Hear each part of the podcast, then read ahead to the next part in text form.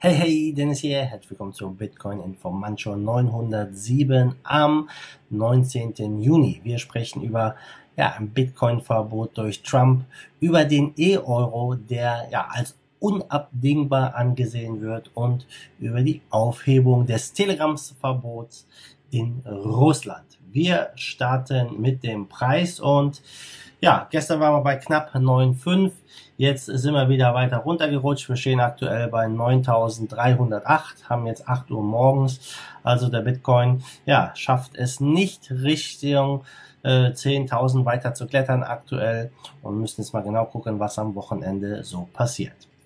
Bevor wir wieder starten, du weißt es, ein Dankeschön an unseren Sponsor für diese Woche, veracash.com und VeraOne.io. Ja, VeraOne ist ein 100% goldgedeckter ERC20 Token. Ja, check das mal aus. Und VeraCash, ja, das ist im Endeffekt ein Edelmetallkonto als Alternative für dein normales Bankkonto. Kannst dort Gold und Silber sparen, bekommst eine Master Debitkarte und kannst quasi so ja dein Gold und deine Silber Edelmetalle einfach ausgeben. Ziemlich coole Geschichte. Ähm, das Ganze lagert in der Schweiz, wird da auch auditiert, also check das Ganze aus. Der Link ist in der Beschreibung. Starten wir mit dem ersten Thema, nämlich Trump. Ja, Trump und äh, Bolton. Ja, waren, die waren einst gute Freunde und der war ja nationaler Sicherheitsberater im Kabinett von ihm und die hatten ja ein paar Meinungsverschiedenheiten, Dispute und ja, Bolton musste gehen, er wurde gegangen, ja, wahrscheinlich mit seinem berühmten Satz, you're fired. You're fired. You're fired. You're fired. You're fired. You're fired. You're fired. You're fired. You're fired. Let's go. Hello, Mr. Trump. It's an, honor, it's an honor to meet you. I was wondering what you would say to President Obama. You're fired.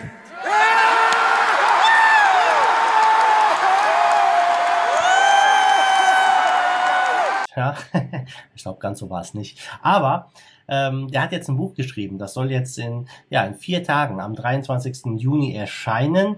Und da werden auch ein paar Interner vom Weißen Haus genannt und auch Bitcoin wird angeschnitten. Und ähm, ja, da gab's jetzt ein paar Problemchen. Ne? Denn ja, Donald Trump, der ist ja, wenn man seine Tweets mal so liest, kein großer Freund von Kryptowährungen. Er hat im Juli 2019, also vor gut einem Jahr, gesagt, dass Kryptos keinen inneren Wert haben, äh, also Bitcoin und andere Kryptowährungen. Und äh, sie sind basieren auf heißer Luft, ja, ähm, genau wie Fiat-Währungen übrigens, ja. und dazu kommt die hohe Volatilität und dass man damit illegale Geschäfte machen kann. Ja, ja, ja. Als ob man mit dem Dollar keine illegalen Geschäfte machen könnte. Ne? Naja gut, Trump hat's gesagt, er scheint kein großer Fan zu sein. Was kümmert's ihn wirklich? Er ist Milliardär, der Typ, ja, Präsident, der mächtigste Mann der Welt. Also ich glaube, das interessiert ihn gar nicht, ja, so wirklich das Thema. So kann man offiziell vielleicht vermuten. Aber auch gegen Facebook hat er geschossen. Er sagt, der US-Dollar ist die einzige Währung. Und äh, ja, es ist klar, er ist Präsident, er muss das sagen, keine Frage. Aber in dem neuen Buch von Bolton, das heißt The Room Where It Happened, da gibt es ja ein paar Problemchen, denn ähm, das US-Justizministerium hat eine Unterlassungsklage gestartet, um das Buch zu stoppen. Und ob das Buch jetzt wirklich erscheint, ja, das steht noch in den Sternen. Es wird gestoppt, weil da ein paar Infos preisgegeben werden, die als geheim klassifiziert seien. Und deswegen ist es nicht zur Veröffentlichung geeignet. Also ich bin gespannt, was da rauskommt. Und es ist natürlich ein heißes Jahr für Trump, denn die Wahlen finden dieses Jahr wieder statt. Also da muss man mal genau hingucken, was da noch passiert. Aber laut Quellen, die einiger, einiger Zeitungen hier vorliegen, äh, heißt es, dass Trump seinem Finanzminister, dem Steven oder Steve Mnuchin, die Anweisung gegeben hat, die Kryptowährung Bitcoin zu jagen, zu verfolgen und ähm, ja, das Trading so gut es geht zu unterbinden. Ähm, die Frage ist natürlich, ist das wirklich wahr? Stimmt das, was der Bolton da geschrieben hat? Hat sich das wirklich so abgespielt? Ja, das wissen letztendlich nur die, die im Raum dabei waren. Aber äh, den Tweets nachzulesen, ist Trump kein Fan von Krypto. Also ich könnte es mir schon sehr gut vorstellen, dass dem so ist. Aber äh, man sieht, wenn der Präsident schon über sowas spricht, dass Krypto ja wirklich ganz oben angekommen ist, dass Leute es beobachten. Und hinter, hinter dieser Technologie, da ist, das ist kein reiner Hype, da stehen viele, viele Jobs, viele Ideen, ähm, viel ähm, ja, Veränderungspotenzial auch. Und wir sehen ja jetzt das ganze Thema digitale Währungen, digitale äh, Digitalisierung generell. Und ich glaube, da ist es nur eine Frage, bis Kryptos und digitale Währungen kommen. Und da sind wir nämlich auch direkt beim zweiten Thema, nämlich der Bankenverband. Der hält einen E-Euro für unabdingbar. Ja, vor wenigen Jahren war das alles noch heiße Luft, hätte man nicht dran geglaubt. Aber Facebook hat mit dem Libra-Projekt ja wirklich reingestochen ins Nest und äh, viel Staub aufgewirbelt. Ähm, ja, die hatten ja mit dem Libra erst angedacht, wirklich einen internationalen Stablecoin zu haben, der überall funktioniert, ähm, mussten das aber immer wieder anpassen. Ja, zuerst sollte ja Libra aus einem Währungskorb von verschiedenen Zahlungsmitteln ähm, gedeckt sein. Dann hieß es ja, es werden einzelne digitale lokale Währungen rausgegeben, ja, also wie den digitalen Libra in Euro, in US-Dollar und so weiter. Ähm, und eines ist immer gleich geblieben, nämlich die Kritik und die Bedenken darüber, dass ein privater Konzern ja, eine, eine Währung herausgeben kann, die Milliarden von Menschen erreicht. Und ja, ob die Staaten das dann besser können, das sei mal dahingestellt. Aber Facebook stand ja eh schon immer in der Kritik wegen Privatsphäre und so weiter und so fort. Und der Bankenverband hat jetzt eine Antwort auf den Facebook-Coin herausgegeben mit dem Titel Europas Antwort auf Libra, Potenzial und Bedingungen eines programmierbaren Euro. Ja, und ähm, die müssen jetzt Gas geben. Das merken die langsam auch. Ähm, es sei wichtig hier erstmal zu definieren, wer ist überhaupt die Zielgruppe, wie kann man das verwenden, wie sieht die technische Ausgestaltung aus.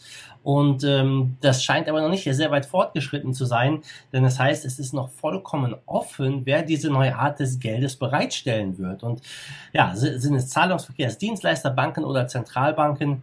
Mein Tipp ist es, dass es keiner von denen ist, dass das Geld aus der staatlichen Hand rausgenommen wird und wir normale Kryptos hier, wie wir sie am freien Markt jetzt haben, nutzen werden. Das liegt aber letztendlich an den Menschen selber. Es liegt an dir und an mir, was du nutzt.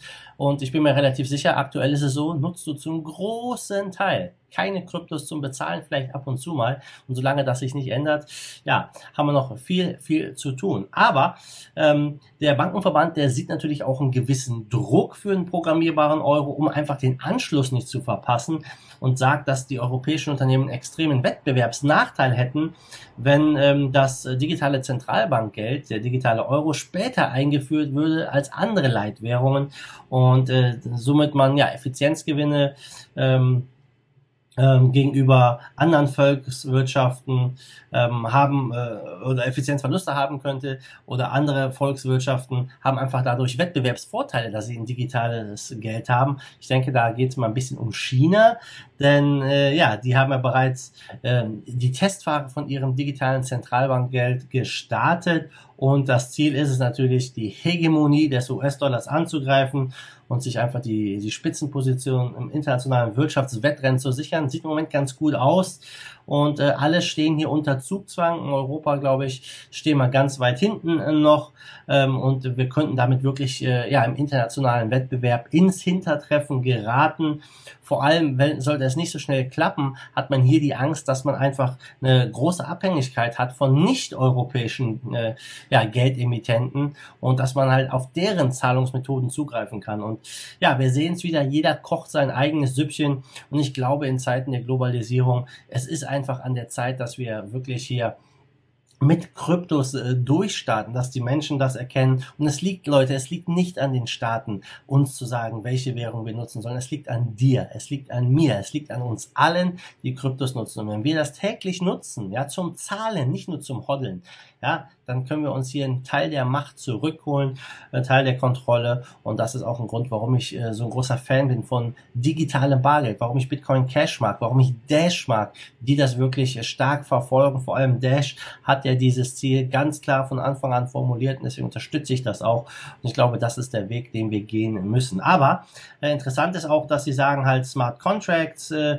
wie bei ETH, bei Ethereum, müssen zum Einsatz kommen und so weiter und so fort. Also sie haben da schon einen, ich sag mal, ganz guten Einblick, aber ich glaube, was das ähm, angeht, stehen wir wirklich noch weit hinten. Vor allem auch die Interoperabilität ist ein wichtiger Punkt, halt, dass es zwischen verschiedenen Kreditinstituten in verschiedenen Ländern auch äh, funktioniert. Denn im Moment äh, ist das alles noch recht langwierig und unflexibel mit den lokalen Lösungen, die man hat.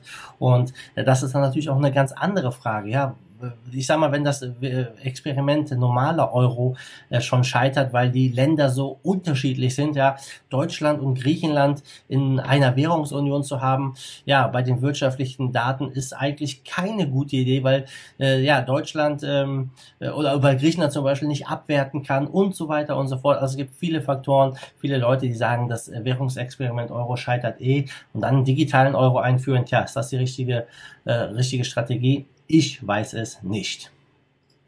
So, dann gucken wir mal rüber nach Russland, nämlich Russland, die haben gestern das Telegram-App-Verbot aufgehoben und äh, das ist seit über zwei Jahren in Kraft gewesen. Äh, seit April 2018 hat Russland auch Telegram offiziell blockiert, ja, weil die sich geweigert haben, die bösen, bösen Telegram-Jungs äh, den Sicherheitsdiensten ein Hintertürchen äh, Verschlüsselungsschlüssel zur Verfügung zu stellen. Ja, wie könnt ihr es weigern, dem Staat diese Informationen vorzuhalten? Der will doch euch nur überwachen, um, ja, für das, äh, damit ihr sicher seid. Ja, ist doch, ist doch ganz klar. Ja, ähm, das äh, Verbot war natürlich gar nicht so einfach durchzusetzen, denn ähm, äh, ja, man hat mit den mobilen IP-Adressen gearbeitet und so weiter und so fort. Letztendlich hat man dann ähm, ja, große Teile des Internets ausgeschaltet, abgestellt, darunter Banken und sogar Gmail. Und äh, jetzt hat ähm, die Regierungsbehörde letztendlich das formelle Verbot aufgehoben, damit man es legal nutzen kann. Und das liegt äh, unter anderem auch daran, dass der CEO Pavel Durov zur Konfrontation mit Terrorismus und Extremismus bereit ist, ja. Und er hat jetzt gesagt, dass sie halt aktiv Terrorismus und Extremismus auf dem Bot bekämpfen und gleichzeitig die Privatsphäre von Nutzern wahren. Und er hat dazu gesagt, jeden Monat verhindert das Telegram-Team nun Zehntausende von Versuchen, öffentliche Aufstachelung zu Gewalt und Terror zu verbreiten. Und die haben ein System entwickelt, halt Terrorakte zu verhindern und gleichzeitig die Privatsphäre und äh, etc. zu gewährleisten. Wie genau das funktioniert, ja, schwer zu sagen, was die da jetzt zensieren bei Telegram, aber äh, im Grunde natürlich jetzt äh, irgendwo zu Gewalt aufstacheln, zu hetzen und so weiter. Ich kann es natürlich nachvollziehen, aber trotzdem ist es natürlich eine ganz, ganz schwierige Geschichte da zu entscheiden, wer auch das zu entscheiden hat, ja, wo da die Grenze gezogen wird. Und ja, wir wissen ja, in Russland hatte sowieso immer sehr schwieriges Verhältnis zu, äh, zu sowas, gerade auch was Kryptos angeht. Äh, Telegram ICO, ja, Beispiel. Und äh, auch was ähm, ja, N äh, VPNs angeht, also Virtual Private Networks, wo man seine IP-Adresse verschleiern kann. Ähm, das wurde auch in Russland verboten. Ja, ähm, Interessant ist auf jeden Fall, dass man hier eines sieht, Technologie lässt sich nicht aufhalten, ja. Wenn vereinzelte Länder sowas verbieten, hat das eigentlich kaum großen Einfluss. Und deswegen sehe ich hier ähm, ja eine riesige Chance, dass wir Technologie nutzen können, um wirklich ja freier zu werden, souveräner zu werden, gerade was Kryptowährungen angeht und ja nicht in einen totalitärisch, äh, totalitären äh, Staat verfallen in Zukunft, der alles und jeden Schritt von uns überwacht. Denn es wird technologische Möglichkeiten geben, wie Kryptos das zu umgehen. Zum Schluss gucken wir mal Markt. Wir stehen bei 264 Milliarden. Marktkapitalisierung Bitcoin Dominance 65 Prozent. Und ja, du siehst, der Bitcoin leuchtet rot. In den Top 10 ist mehr oder weniger auch alles rot. Ähm, mit 1, 2, 3 Prozent die Minus. Du siehst es jetzt keine riesigen Bewegungen. Aber Top-Gewinner zu gestern, das ist Flexacoin mit über 25 Prozent Kursplus. Top-Verlierer hingegen, das ist Seele N und Digibyte einmal mit 17 und mit 10% Minus. Auch Verge hat über 10% verloren. Ja, Leute, das war es von mir. Die Woche ist schon wieder rum, die Zeit fliegt und ich wünsche ja, euch an dieser Stelle ein wunderschönes Wochenende. Ich glaube, Wetter soll ja ganz gut werden, also genießt das Wochenende und wir sehen uns dann ja, nächste Woche wieder. Vielleicht komme ich am Wochenende nochmal online, wenn es passt. Und checkt dazu einfach meine Telegram-Gruppe. Wenn ihr noch nicht bei Telegram seid, Link ist in der Beschreibung. Also Leute, wir sehen uns. Schönes Wochenende. Madet gut, Shrink the Hood that fight the force of evil in Bitcoin and cryptocurrency we trust. Bam. Give us a Bitcoin to save.